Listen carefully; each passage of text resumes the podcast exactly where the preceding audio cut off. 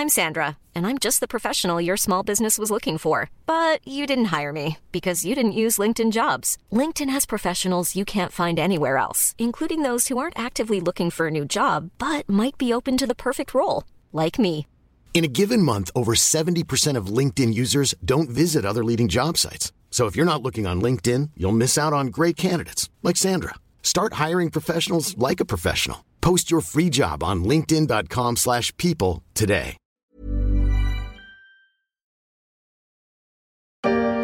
It all starts with this tiny strand of genetic material known as messenger RNA, mRNA. Doctor, ¿por qué cree que esta tecnología del ARN mensajero Alle kennen mittlerweile DNA, aber wussten Sie, dass Ihre kleine Schwester RNA Expliquez-nous, Nicolas Poincaré. Les Français qui se font vacciner choisissent largement les vaccins ARN messagers. C'est une technique donc nouvelle qui ouvre de grands espoirs qui pourrait même révolutionner la médecine Et on a deux vaccins à base euh, d'ARN qui sont celui de la biotech américaine Moderna et de Pfizer associé à une autre biotech qui s'appelle BioNTech.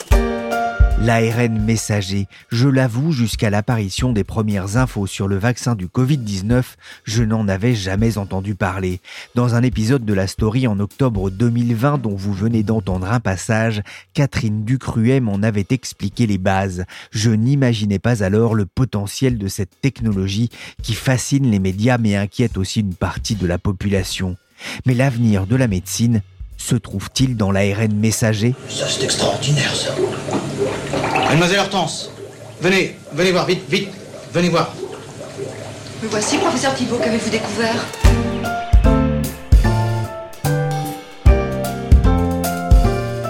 Je suis Pierrick Fay, vous écoutez La Story, le podcast d'actualité des échos, et dans ce quatrième épisode consacré au Covid-19, je vous propose de nous intéresser aux incroyables promesses de l'ARN messager.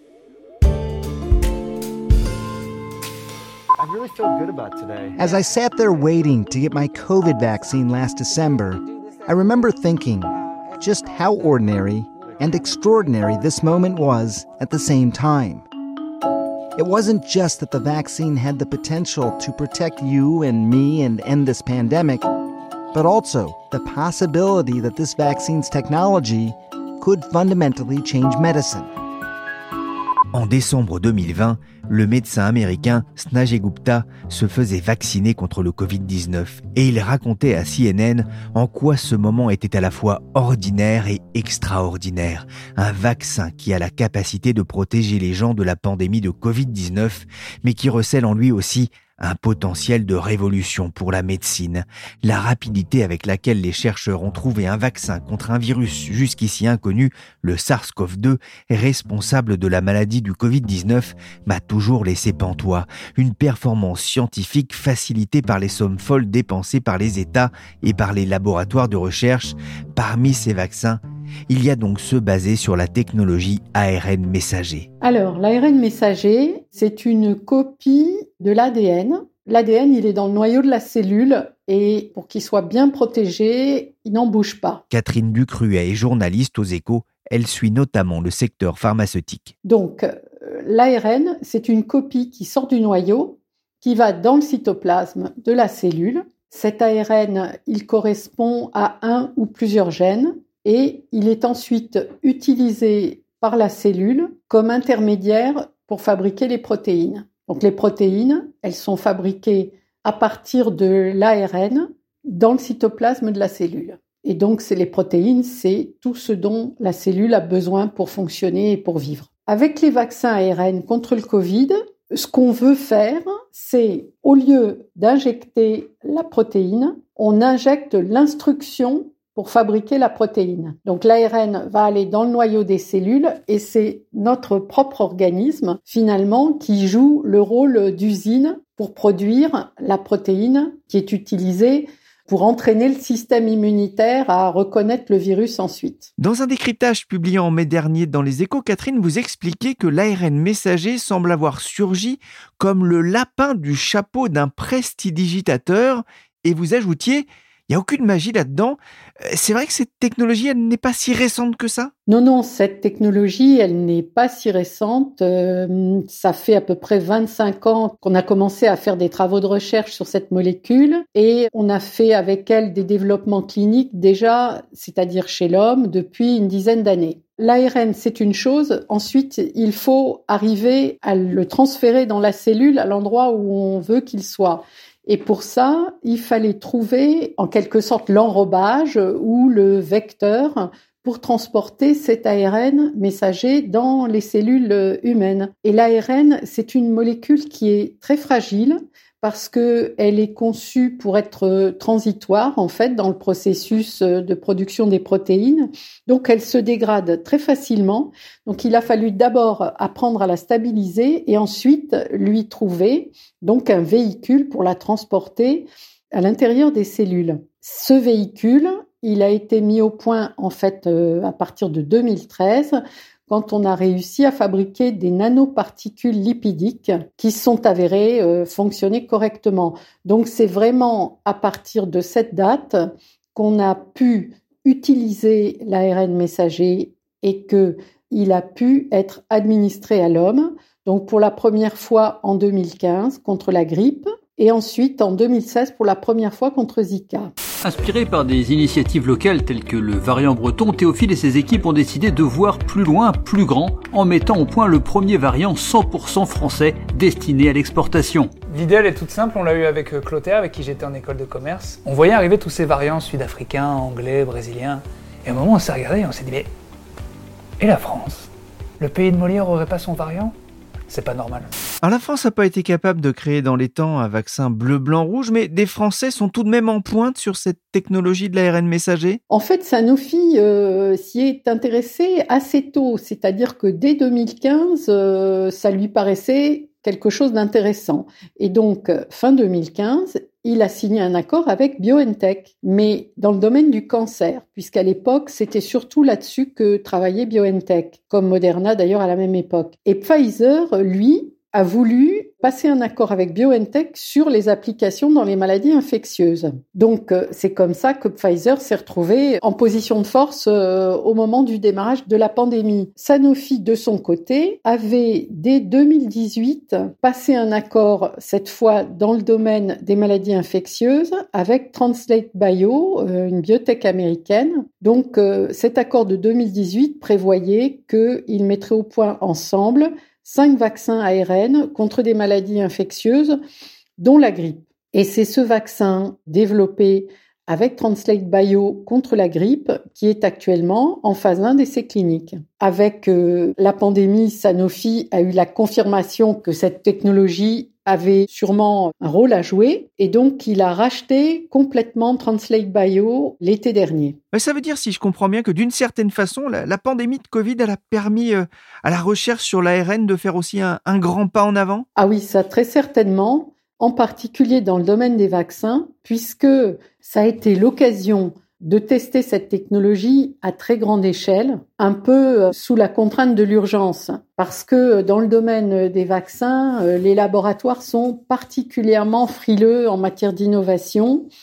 Et le fait qu'on ait été obligé finalement, parce qu'on n'avait pas le choix, de tout tenter contre le Covid, ça a en quelque sorte dérisqué cette technologie, pour parler euh, un jargon un peu financier, et dérisqué non seulement en termes technologiques, mais aussi en termes d'acceptation par le public. Et donc, euh, Pfizer, Sanofi et pas seulement Moderna envisagent aujourd'hui de l'utiliser pour développer d'autres types de vaccins.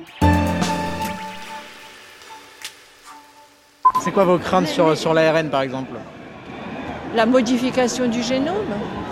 ça, ça a été montré que c'était que c'était pas le cas. Mais qui a montré Ceux qui justement le fabriquent. Vous ne pouvez pas être. Euh, non, mais de nombreux scientifiques euh, ont montré qu'un euh, vaccin ARN n'a pas d'impact sur notre ADN à nous. Mais qui a montré ça? La technologie ARN messager fait peur, ou du moins elle inquiète certains manifestants interrogés pour l'émission Vrai ou Fake sur France Info lors d'une protestation anti-pass. Pour essayer de comprendre ce phénomène, j'ai appelé Alexandre Mignon. Il est professeur de médecine spécialiste en réanimation à l'hôpital Bichat et chroniqueur aux échos. Avec lui, on est retourné aux sources de l'ARN. Le virus est lui-même constitué d'ARN messager. C'est un virus à ARN comme il y en a de très nombreux. Ce virus, quand il rentre par voie aérienne dans notre nez et dans nos muqueuses nasales et puis éventuellement on descend un peu sur le pharynx, il, va rentrer, donc c'est l'ARN qui va rentrer. Donc nous sommes exposés bon an, mal an et de facto, quand on fait Covid, à de l'ARN du virus. Cet ARN, il code pour l'ensemble du virus. Pour fabriquer le vaccin, on a fabriqué un ARN qui ne codait que pour la protéine spike, c'est-à-dire pour la protéine qui permet au virus de rentrer dans les cellules. Alors qu'est-ce qu'on fait? On injecte par voie intramusculaire l'ARN, cet ARN rentre dans les cellules, et dans les cellules, il favorise la production par ces cellules de la seule protéine spike et pas du tout de l'ensemble des protéines essentielles à constituer un virus. Donc il ne donne pas le Covid. Par contre, produisant la protéine spike, eh bien, cette protéine spike qui est apportée par l'ARN messager du vaccin va être responsable de l'activation d'une réponse immunitaire physiologique. Et je vous rappelle que cette réponse immunitaire, est faite de production d'anticorps dirigés contre la protéine spike, ce qui fait que quand on sera exposé au, virus, ces anticorps viendront se mettre sur la protéine spike et empêcheront le virus de rentrer dans les cellules.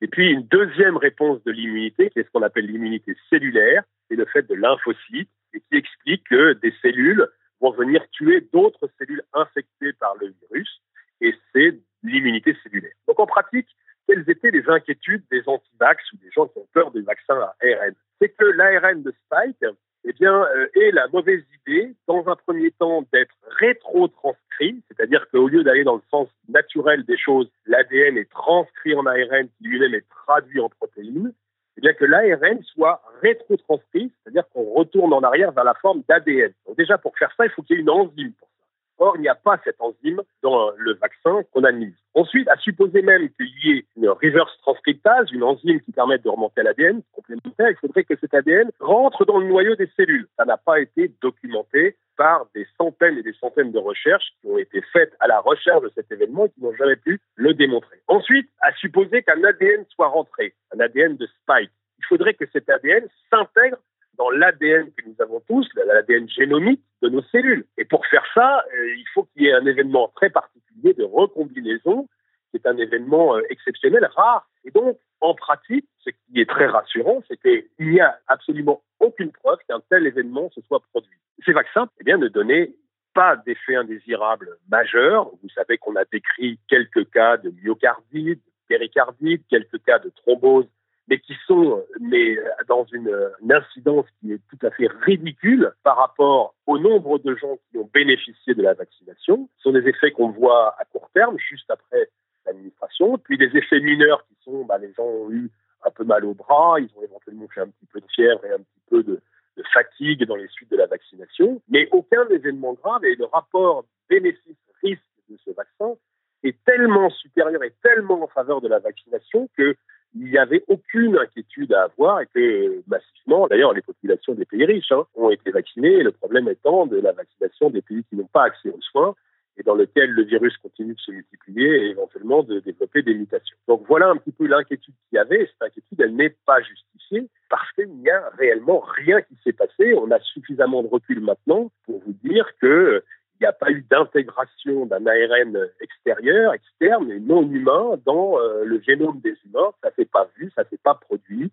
Et il y a tellement de gens qui ont été vaccinés que s'il y avait dû avoir un événement comme ça qui, ni sur le plan théorique, ni sur le plan expérimental, n'avait été euh, démontré, eh on aurait dû le voir et on n'a rien vu. Et si on n'a rien vu maintenant avec presque un an et demi de recul, on n'en verra pas, c'est tout à fait évident. Ce qui est surprenant quand même, c'est que certaines personnes ont au final plus peur des effets supposés présumés du vaccin que du virus lui-même. C'est vrai que le, le vaccin ARN est une nouveauté et que dès qu'on met en place un médicament, une stratégie, un vaccin, on doit faire très attention. Il y a des essais de phase 2, de phase 3 et maintenant de pharmacovigilance de phase 4. Donc, c'est normal que l'arrivée d'un nouveau traitement, d'une nouvelle technique, faite dans des conditions quand même relativement rapides, même si la recherche sur les vaccins ARN ne date pas d'aujourd'hui et datée depuis près de dix ans, que des gens, y compris des gens plutôt sérieux, aient eu peur et ont voulu appliquer le, le principe de précaution. Maintenant, il s'avère qu'il y avait quand même eu des essais de très haut niveau avec des contrôles. Et je peux vous dire que les gens qui fabriquent les vaccins, notamment ces vaccins ARN, ils, étaient obligés à la plus grande transparence, parce que s'il s'avérait qu'on allait vacciner plusieurs milliards d'individus avec des vaccins chez qui on avait le moindre doute, les conséquences pour ces laboratoires étaient colossales. Donc, ils ne pouvaient pas prendre le moindre risque. on n'a jamais eu une pharmacovigilance euh, au sujet des vaccins aussi euh, bien faite et aussi en profondeur dans la situation des vaccins contre le Covid. Donc, si vous voulez, il y avait de l'irrationnel, il y avait le principe de précaution, et puis il y avait toujours ce relan de, des problématiques de conflits d'intérêts qui ont été soulevées, notamment par Raoult au moment où il malheureusement il défendait son hydroxychloroquine contre tout le monde et que inversement le remdesivir qui est un médicament qui coûte très cher avait été accepté alors qu'il avait une efficacité très très réduite voire nulle. Et à ce moment-là s'est mis en place la théorie du complot la théorie de Big Pharma voulant acheter la prescription médicale sans prendre toutes les précautions qui allaient bien parce qu'on fabriquait vite le vaccin et qu'on allait exposer les populations à des effets indésirables formidables, et il n'en a rien été. Et, moi, pour vous dire, je n'ai aucun lien d'intérêt avec l'industrie du vaccin. Moi, je fais de l'anesthésie de la réanimation, donc euh, ce que je vous ai dit là n'est pas suspect en quoi que ce soit d'acquaintance ou de relation euh, privilégiée avec Pfizer ou Moderna.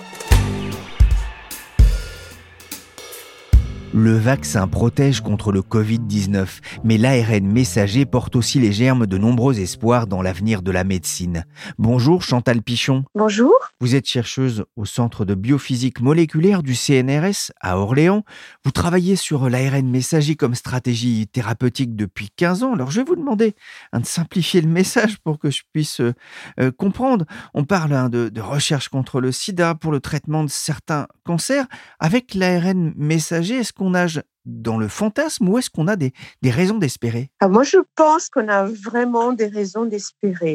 Dans la mesure où, en tout cas dans le cadre des cancers, les premiers résultats des essais cliniques qui ont été publiés l'année dernière sont extrêmement encourageants. Effectivement, avec cet ARN messager, on a la possibilité non seulement de faire ce qu'on appelle une vaccination thérapeutique, donc ce qui n'est pas du tout euh, comme euh, la protection comme on essaie de faire euh, avec le Covid-19.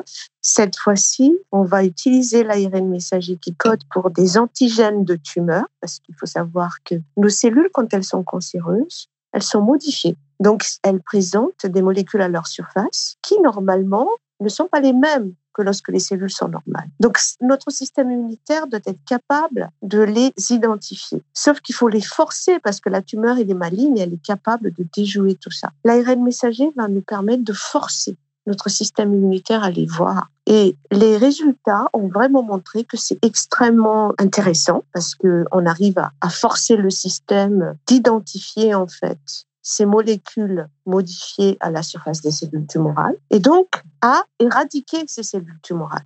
Et ce qui est intéressant, c'est la combinaison d'approches thérapeutiques. Donc, on ne va pas utiliser simplement les ARN messagers comme vaccin contre la tumeur, mais aussi on peut utiliser l'immunothérapie, que vous avez sûrement entendu parler, classique, même ceux qui sont très nouvelles, hein, pour justement lutter contre le cancer. Et c'est ça la beauté de ce traitement. Il y a quand même un, un mais, vous en parliez un peu, c'est que c'est une technologie qui coûte cher. Ça va être plus facile aujourd'hui de, trouver des financements? Alors, la technologie, effectivement, vous avez raison, c'est une technologie qui pour le moment coûte cher, mais malheureusement, beaucoup des nouvelles euh, thérapies coûtent en fait assez cher.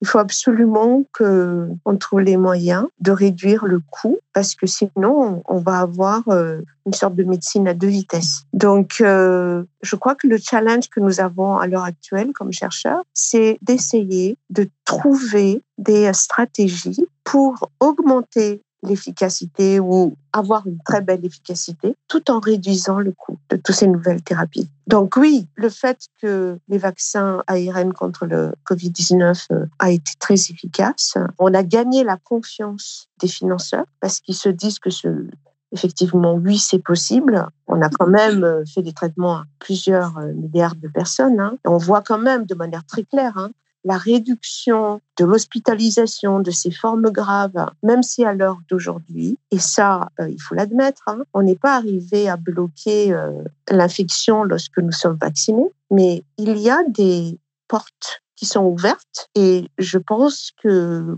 beaucoup de chercheurs sont en train de réfléchir à justement améliorer encore l'efficacité de ce vaccin pour que justement, on espère réduire encore l'infection lorsque on est vacciné. Vous parliez de la confiance des, des, milieux, des financiers, c'est important. On, voit aussi quand même qu'au sein de la population qui ne veut pas se faire vacciner, certains s'inquiètent de cette technologie de, de l'ARN euh, messager. Ils ont peur euh, que ces vaccins ne, modifient leur ADN. Il n'y a pas de données scientifiques hein, qui valideraient euh, cette idée-là. il va y avoir un travail pédagogique à faire de la part de, de la communauté scientifique, mais aussi médicale, pour expliquer, rassurer? Bien sûr, c'est difficile pour les gens de se dire euh, est-ce qu'on peut faire confiance à, une modalité vaccinale qui est sortie en si peu de temps, en huit mois, c'est pas possible. Mais c'est inhérent en fait à la technologie. Je crois que cette pédagogie, ça n'a pas été euh, bien fait. Mais bon, c'était aussi nouveau peut-être pour tout le monde.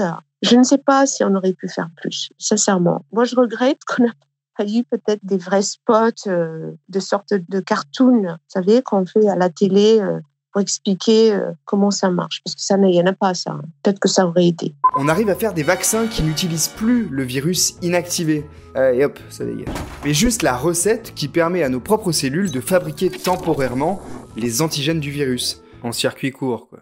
Cette recette, eh bien c'est l'ARN Pardon. Catherine Ducruet, je, reviens vers vous. Hein. On l'a entendu, l'ARN, c'est aussi un message d'espoir pour euh, les personnes touchées par euh, euh, certaines affections.